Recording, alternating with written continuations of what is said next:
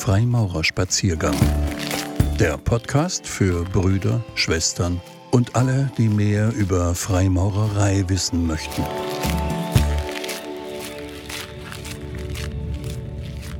Dreimal drei in Dur und Moll. Ein Spaziergang mit Jens Oberheide. Musik und Freimaurerei. Theorie und Praxis. Theoretisch könnte man Musik auch lesen, über Noten. Aber Musik erschließt sich erst, wenn man sie erlebt.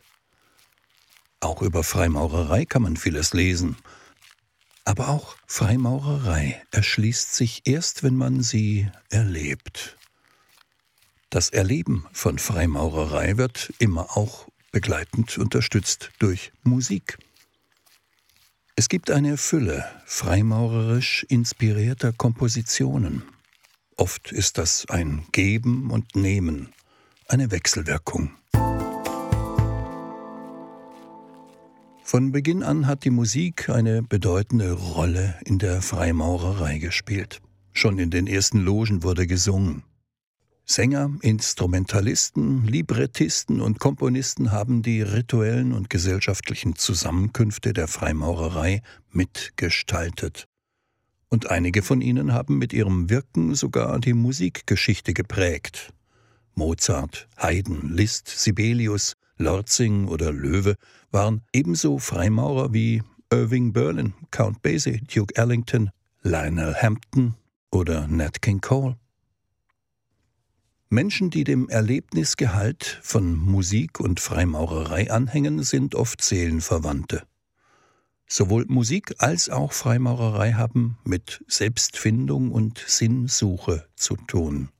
Sie sind im sensiblen Sinn von Harmonie miteinander verschwistert. Wenn man Musik als Übersetzung des Gefühls versteht, dann erschließt sie sich durch die individuelle Rückübersetzung in persönliche Empfindungen. Jeder erlebt Musik auf eigene Weise. Man bleibt im schönsten Sinne frei. Das ist beim Erleben von Freimaurerei und bei der individuellen Rückübersetzung und Interpretation freimaurerischer Rituale und Symbole ähnlich. Die Musikgeschichte kennt viele Beispiele für die Übersetzung von Stimmungen. Außer musikalischen Sinngehalt stellt man gern durch bestimmte Kompositionstechniken dar. Die Verbindung zur Freimaurerei scheint nahezulegen, wenn man sich verdeutlicht, dass man Allegorien ebenso durch musikalische Mittel hörbar machen kann, wie etwa Symbole oder Zahlen. Schon in barocken Kompositionen ist ein Text wie Et hi tres und die drei durch einen Dreiklang dargestellt und das folgende Unum sunt sind eins durch einen Einklang. Der Dreiklang ist klassischer Bestandteil der Musiklehre. Dreiklangschritte wirken ursprünglich und ungezwungen. Der liegen gebliebene Ton, der Einklang, kann hingegen ausdruckssymbolisch Ruhe, Schlaf oder beispielsweise auch Tod signalisieren. Die Übersetzung von Stimmungsbildern ist musikalisches Allgemeingut. Aber die Übersetzung von Stimmungsbildern hat in der Freimaurerei eine spezielle Bedeutung. Da es in der Freimaurerei um Selbstfindung und Sinnsuche geht, haben Musiker immer wieder versucht, dieses zu unterstützen, wenigstens zu untermalen. Mozart hat von sich gesagt, er könne Gesinnungen und Gedanken in Tönen ausdrücken. Wenn Musik die Kunst ist, durch Töne Empfindungen auszudrücken, dann versteht man leichter, warum sich so viele Musiker zu einem Bund hingezogen fühlen, der Empfindungen sensibel über Symbole ausdrückt, über Sinnbilder, die zu Denkbildern werden, die man miteinander teilt und gemeinsam bewegt. Die frühe Freimaurermusik bestand zunächst aus ganz einfachen Liedschöpfungen mit simplen Melodien, die jeder behalten und mitsingen konnte. Die meisten der frühen Freimaurerlieder basieren auf schlichten Reimen, die brüderliche Gelegenheitsdichter zu freimaurerischen Themen gemacht haben. Zum Singen und zum rituellen Umtrunk an der lebensfrohen Tafelloge waren allerdings schon früh Klopfrhythmen besonders beliebt, die symbolhafte Aufsetzer von Trinkgläsern im Dreivierteltakt ermöglichten. Das Altenburger Liederbuch von 1746 ist das älteste überlieferte freimaurerische Gesangbuch in Deutschland gesammelt und herausgegeben hat die frühen Freimaurerlieder der Verwaltungsjurist und Gelegenheitsdichter Ludwig Friedrich Lenz 1717 bis 1780 aus Altenburg.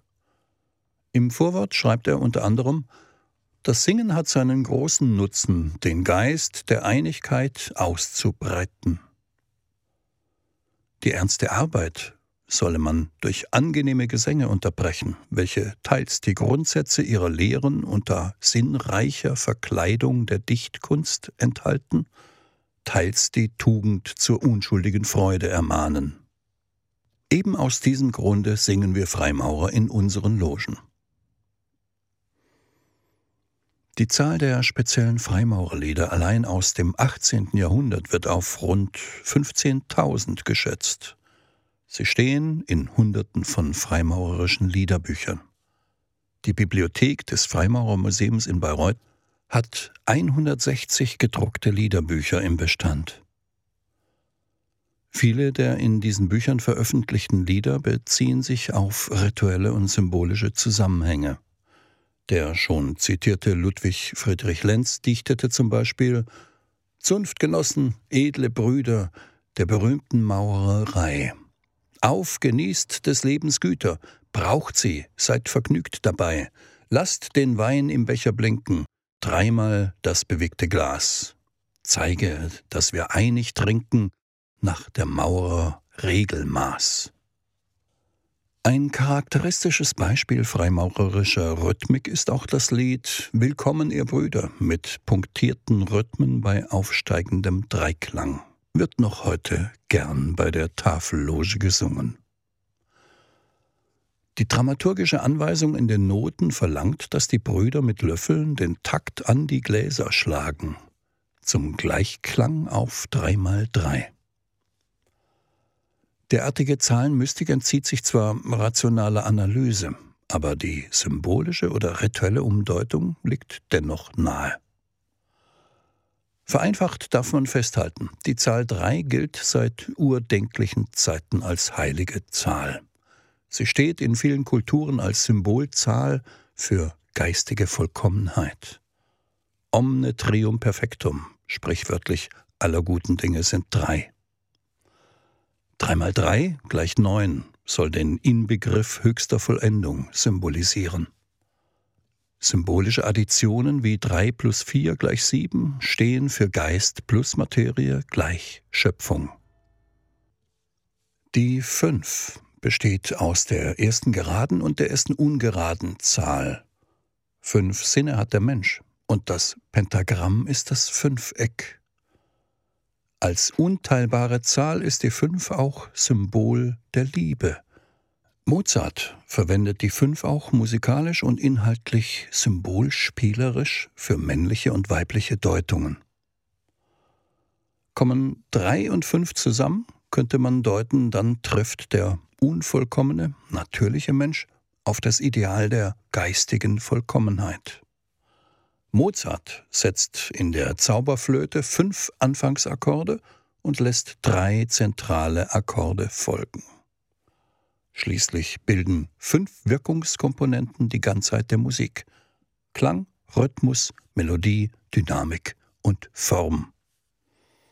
Mit dem sogenannten Freimaurerakkord der Zauberflöten-Ouvertüre hat Mozart die freimaurerische Zahlensymbolik auf 3x3 in einem ganz speziellen Rhythmus umgesetzt, so dass Freimaurer die pointierten Klopfrhythmen aus rituellen Zusammenhängen erkennen. Thematische Bezüge sind ebenfalls übersetzbar. Als irdisches Prinzip haben wir Freimaurer etwa das musivische Pflaster mit seinen Schwarz-Weiß-Polaritäten. Klangsinnlich übersetzt auch die Musik gern den Wechsel von Tag und Nacht, hell und dunkel, Spannung und Entspannung. Das Spannungsverhältnis von Schwarz und Weiß personalisiert Mozart mit der Königin der Nacht und der Lichtgestalt des Sarastro. Allegorisch erzählen uns Musik und Handlung vom Sieg des Lichts über das Dunkel. Mozart-Kenner merken übrigens immer wieder an, dass Mozart den symbolhaften Konsonanten B gezielt einsetzt. Es wäre mehr als kühn zu behaupten, dass er das B von einer der beiden salomonischen Säulen genommen hat, um es musikalisch bedeutsam zu nutzen. Aber die Tonarten mit dreimal B sind die manchmal sogenannten freimaurerischen Tonarten in S-Dur und C-Moll, wie sie Mozart als Musiksinnbilder verwendet. S-Dur ist die Grundtonart der Zauberflöte, die das Suchen und Kämpfen zwischen Licht und Dunkel untermalt.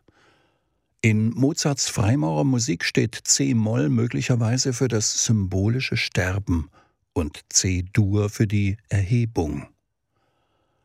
Zwischendurch verwendet er G-Moll als Ausdruck der Bedrängnis. Auch hier eine spekulative Rückkopplung auf die freimaurische Chiffre G wie Geometrie, großer Baumeister oder Gnosis. Das G im flammenden Stern findet man schon auf dem Programmtitel der Uraufführung. Symbolspielerisch setzt Mozart etwa die Note G dreimal zwischen eine Dreierweisheit. Spielerisch deswegen, weil es kompositorisch nicht unbedingt erforderlich ist. Ich meine die Aufforderung der drei Knaben in der Zauberflöte sei standhaft, G, duldsam, G und verschwiegen, G.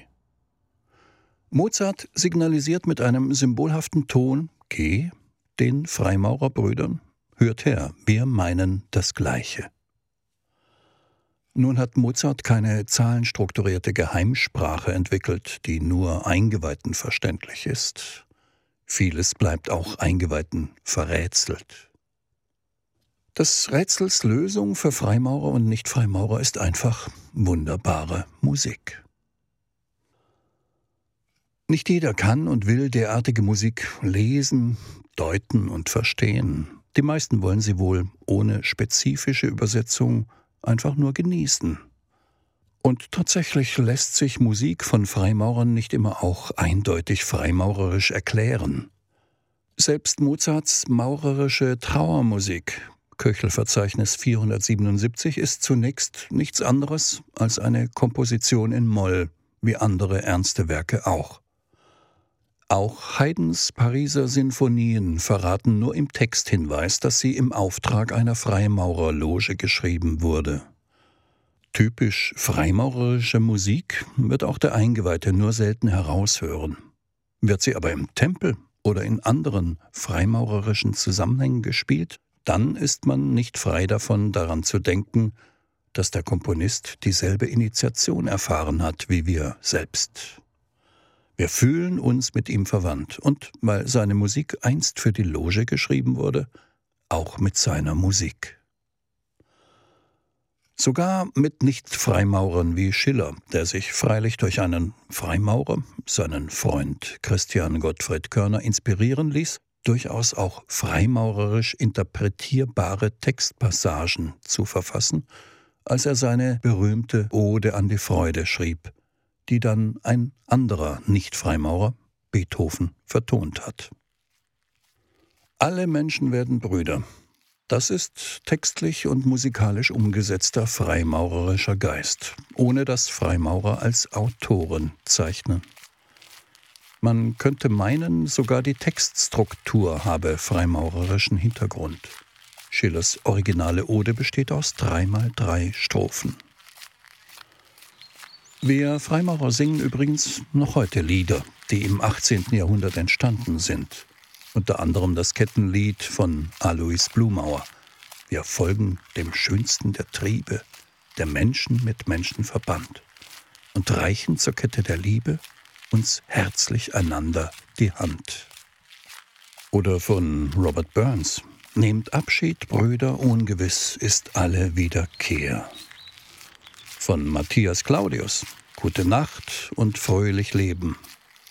Lessings Trinklied. Gestern, Brüder, könnt ihr es glauben, geriet in jedes Kommerzbuch. Und natürlich Mozarts Kettenlied Köchelverzeichnis 623a, dessen Melodie Österreichs Nationalhymne ist. Brüder reicht die Hand zum Bunde. Ein Spaziergang mit Jens Oberheide, Altgroßmeister der Großloge der alten, freien und angenommenen Maurer von Deutschland. Freimaurerspaziergang. Impulsvorträge von Freimaurern zum Nachdenken, Entspannen und für unterwegs.